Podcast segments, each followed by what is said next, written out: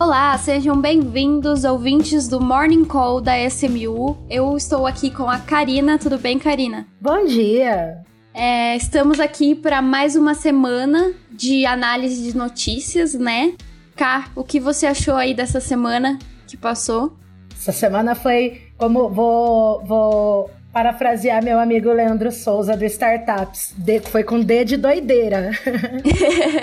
foi agitada essa semana, várias várias notícias aí que tanto que abalaram, né, o mundo dos investimentos e aí não só em startups, mas por exemplo, bolsa de valores e americanas, né?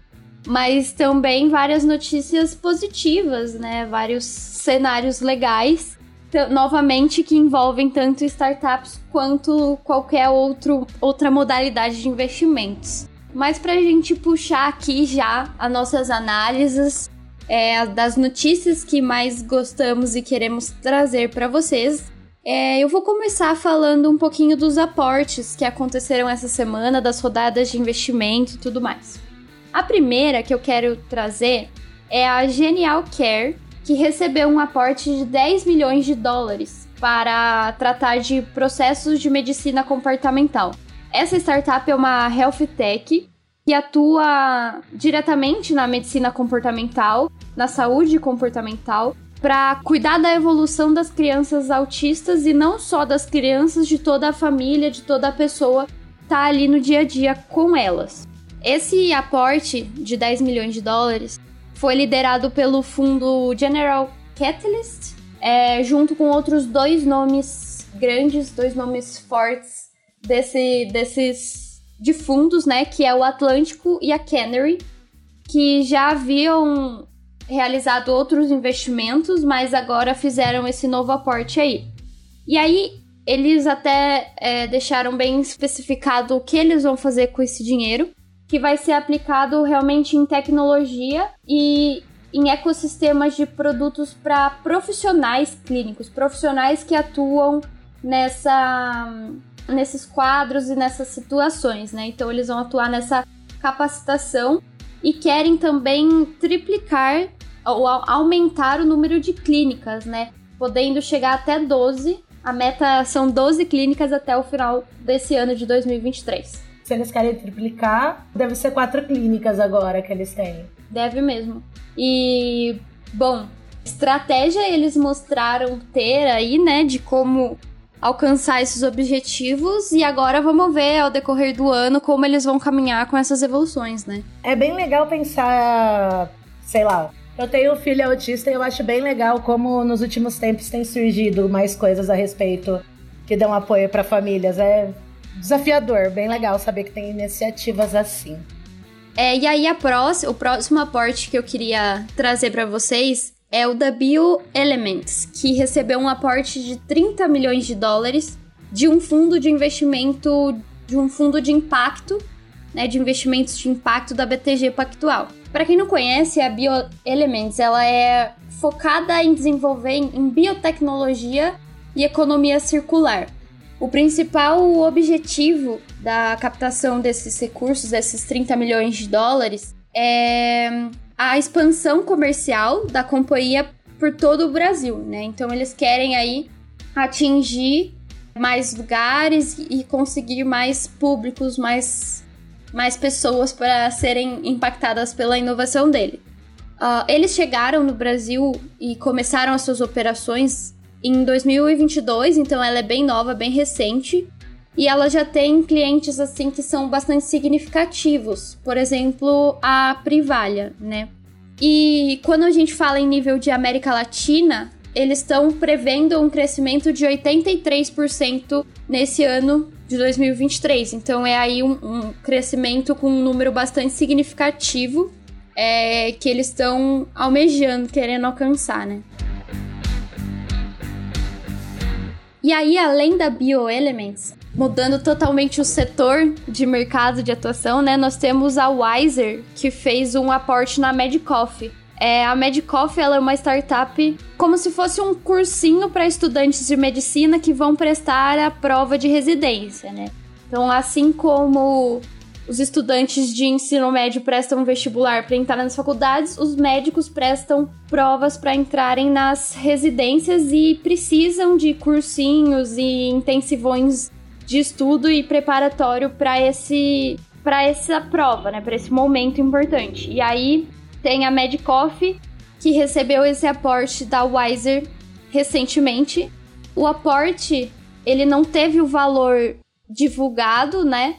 Mas ele trouxe pra gente a questão da, de condições pré-determinadas para uma futura aquisição da companhia. A EdTech Medicoff, ela tem quatro médicos que são os empreendedores, então, assim, além de, de serem empreendedores, são bastante ligados à área da saúde, porque são quatro médicos por trás dessa EdTech que estão oferecendo esses cursos preparatórios. No ano passado, eles tiveram 11,5 mil alunos, faturaram 22 milhões.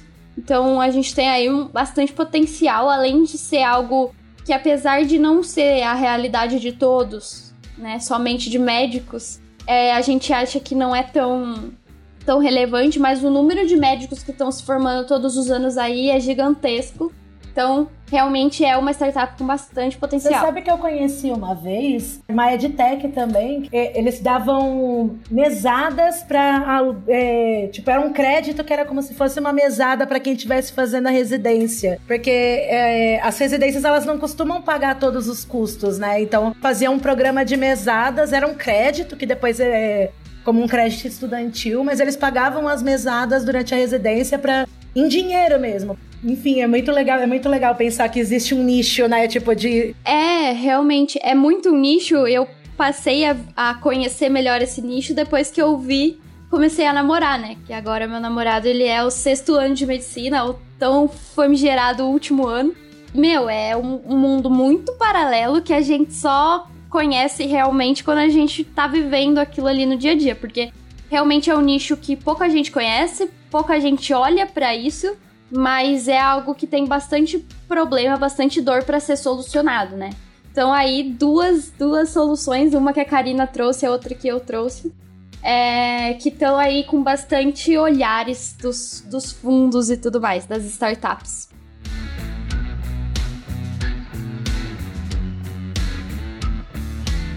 É, e aí um outro que eu queria comentar, um outro aporte é, na verdade, não é um aporte específico, é um fundo de venture capital, o Mandy. É, ele ampliou o seu menu, eles até na notícia fizeram essa brincadeira. Ampliaram o seu menu com um aporte de startups em carne cultivada. E aí é algo que, novamente, as food techs vêm quebrando paradigmas do tradicional do, do cultivo de plantas ou de carnes ou de qualquer outro produto que, que seja ligado à alimentação e tudo mais. Então, temos essa Agitech ou Food Tech, na verdade, porque esse fundo ele, ele olha bastante para esses dois nichos.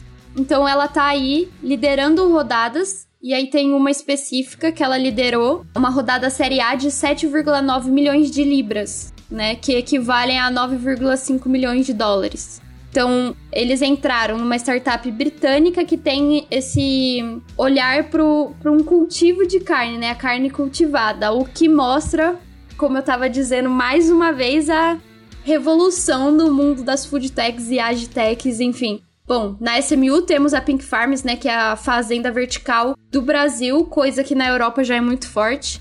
E aí agora na Europa a gente tem essa carne cultivada. Será que logo chega no Brasil? Olha, eu acho que sim. Aqui o mercado de food tech no Brasil ele tem bastante, tem olhado bastante para esses plant-based, né? Sim. Tem a. Aqui na América Latina toda, você vai ver, tem a Notco, tem a Fazenda do Futuro, tem um monte de. desses plant-based. Ah, novo, que é de ovo. Eles, uhum. Ovo. A gente, não é ovo vegano, mas é um ovo plant-based. É muito tem toda uma, uma tecnologia que imita sabor, Sim. assim, é muito, é muito legal, assim, é um mercado muito novo que eu acho que tem tudo para crescer. A América Latina como um todo, assim, gosta bastante de explorar esses, essa, essas vertentes, né? É bem legal ver isso. E pensando de, ter, depois que a gente finaliza a rodada de a rodada de aportes da semana, a gente vai trazer as duas consultorias que mais olham para isso aqui no Brasil e na América Latina. Soltaram na, entre semana passada e nessa algumas notícias contando sobre como que foram os investimentos e como que a gente pode enxergar isso tudo para 2023. Então, como na semana passada veio primeiro o relatório da Sling Hub, vamos começar por ele. Esse relatório da Sling Hub falou que o Brasil o volume, viu seu volume total de investimentos em startup cair por mais, de, por mais da metade. Intrigante, intrigante. Foram 5,2 bilhões em valores aportados. Para você ter uma ideia qual que foi a queda, em 2021 o total foi de 10 bilhões e meio, literalmente metade. Segundo a consultoria, a retração do mercado brasileiro foi muito superior ao percentual da queda na América Latina, com um todo que foi de 35%, caindo de 18,4 bi para 12 bi em aportes. Analisando mais detalhadamente, o relatório também trouxe que essa queda foi puxada principalmente pelas, pela falta de rodadas mais altas. Aqueles cheques enormes que a gente estava acostumado a ver em 2019, 2020. Aparentemente, a gente não vai ver tão cedo esses cheques de mais de 200 milhões, 300 milhões, essas rodadas enormes. Agora, o que eu fico me perguntando é: será que essa galera vai se contentar com um down round?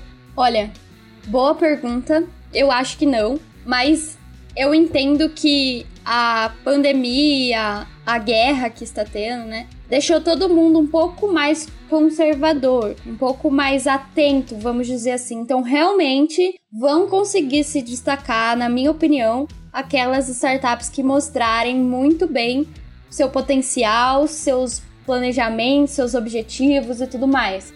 Então, assim, eu acho que isso aqui, na minha visão, é puramente um critério de seleção muito maior.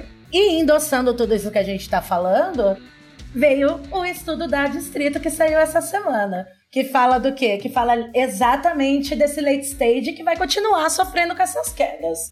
A Distrito ela tem uma, ela, ela veio com essa má notícia, né? Porque esse ano parece que vai continuar sendo ruim. Depois de um, 22, de um 2022, especialmente no segundo semestre, de torneiras secas por parte dos fundos de venture capital, a consultoria mostrou que teve. Vamos lá, agora é hora de, da gente bater os números das duas, das, das duas consultorias.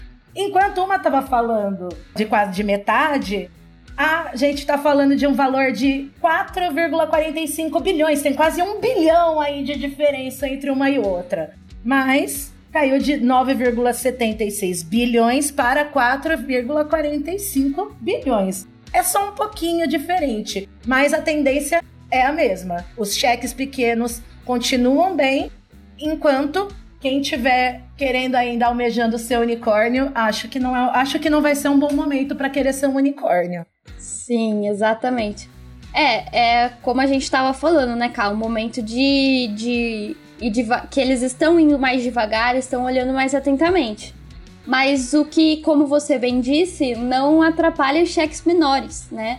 É, as empresas que ainda estão em early stage, vamos dizer assim, estão com um cenário muito positivo, vamos dizer, até por estarem atraindo mais olhares. E aí, por exemplo, posso citar aqui a startup francesa Swile, é, que é a de benefícios, que ela triplicou de tamanho e ela está mirando é, um milhão de usuários só no Brasil. Então, para quem não conhece, a Swile é uma empresa de uma startup de benefícios que as empresas contratam para entregarem para os seus funcionários, né? E ela, entre França e Brasil, eles atendem 5,5 milhões de pessoas. E aí, somando, tem mais de 80 mil clientes, né?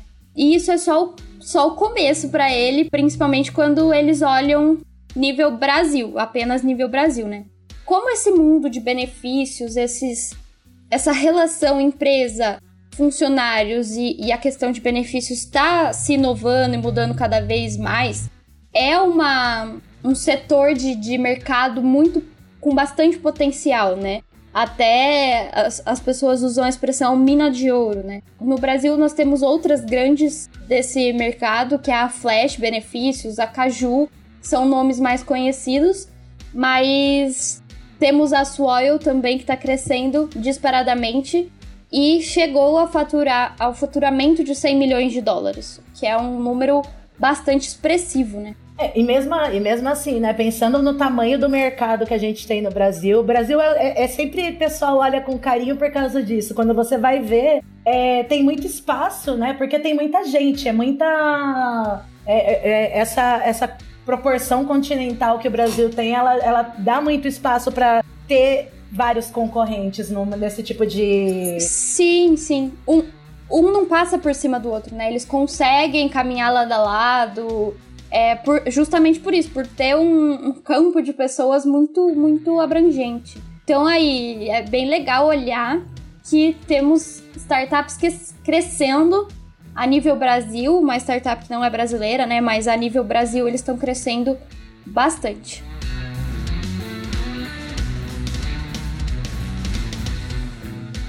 Para chegar ao fim, vamos aos altos e baixos da semana. E essa semana foi muito, é, é muito legal porque tem escolhemos um altos de duas fusões, altos e baixos sobre fusões que aconteceram recentemente. Nesse caso, o grande destaque da semana no ecossistema de startups foi o anúncio do acordo de fusão entre as agências de viagem online Max Milhas e 123 Milhas. Segundo as empresas, a negociação aconteceu para expandir as operações e fortalecer a atuação no mercado nacional. Segundo as startups, o novo grupo será um dos principais do turismo brasileiro, com atuação destacada e de liderança em praticamente todo o país. Isso foi dito num comunicado oficial. A nota também pontua que as operações permanecerão independentes e que ambas, as marcas, ambas as marcas serão mantidas. Então, se você compra na 123, você continua entrando lá. E se você compra na Max Milhas, você continua entrando lá. Não sei se vai ter algum tipo de padronização, já que eles vão ser independentes, então continue pesquisando as coisas. Ver que eles têm match, a Max Milhas e a 123 Milhas, é óbvio para todo mundo, né? Então é bem legal ver duas, duas startups bem fortes aí no, no setor se unindo, unindo forças para crescerem cada vez mais, né? Pois é. Infelizmente, não é o. Esperamos melhor sorte para eles do que a fusão com a, com a da, da Casai e da Noma, que recentemente se juntaram. As duas são do segmento de aluguel de, de curta duração. Mas nem dinheiro das celebridades lá dos Estados Unidos, aquelas famosas celebridades que a gente não conhece aqui no Brasil, mas que realmente tem alguma relevância, que é o Daddy Yankee e alguns astros de beisebol, e a Andreessen Horowitz, que é uma gigante de venture capital do Vale do Silício. Eles colocaram dinheiro nessa, nessa fusão, mas a operação do Brasil acharam melhor deixar pra lá. Não deu muito certo. Esperamos sorte, pelo menos lá fora, né? Claro, como tudo, né? O mundo de startups não seria diferente. Temos altos e baixos. É, temos momentos de glória e momentos de luta, mas faz parte. Tudo na vida acontece isso. Eles dizem que vão pagar tudo que eles estão devendo até o final do mês, né? Mas Vamos ver os capítulos. Vamos aguardar. Vamos aguardar os próximos capítulos. Bom, Cá, acho que então demos um overview aí em todas as notícias que aconteceram no mundo de startups nessa última semana e até aproveitando a oportunidade de ser um início de ano fazer algumas comparações e algumas análises de expectativa, né? O que vem aí no ano de 2023. Então eu queria agradecer a sua participação em mais esse episódio. E eu queria agradecer a sua por estar trocando comigo. essa, essa troca de conhecimentos que a gente espera que vocês gostem bastante, nossos ouvintes. Então, muito obrigada por mais esse episódio e até semana que vem. Tchau, tchau.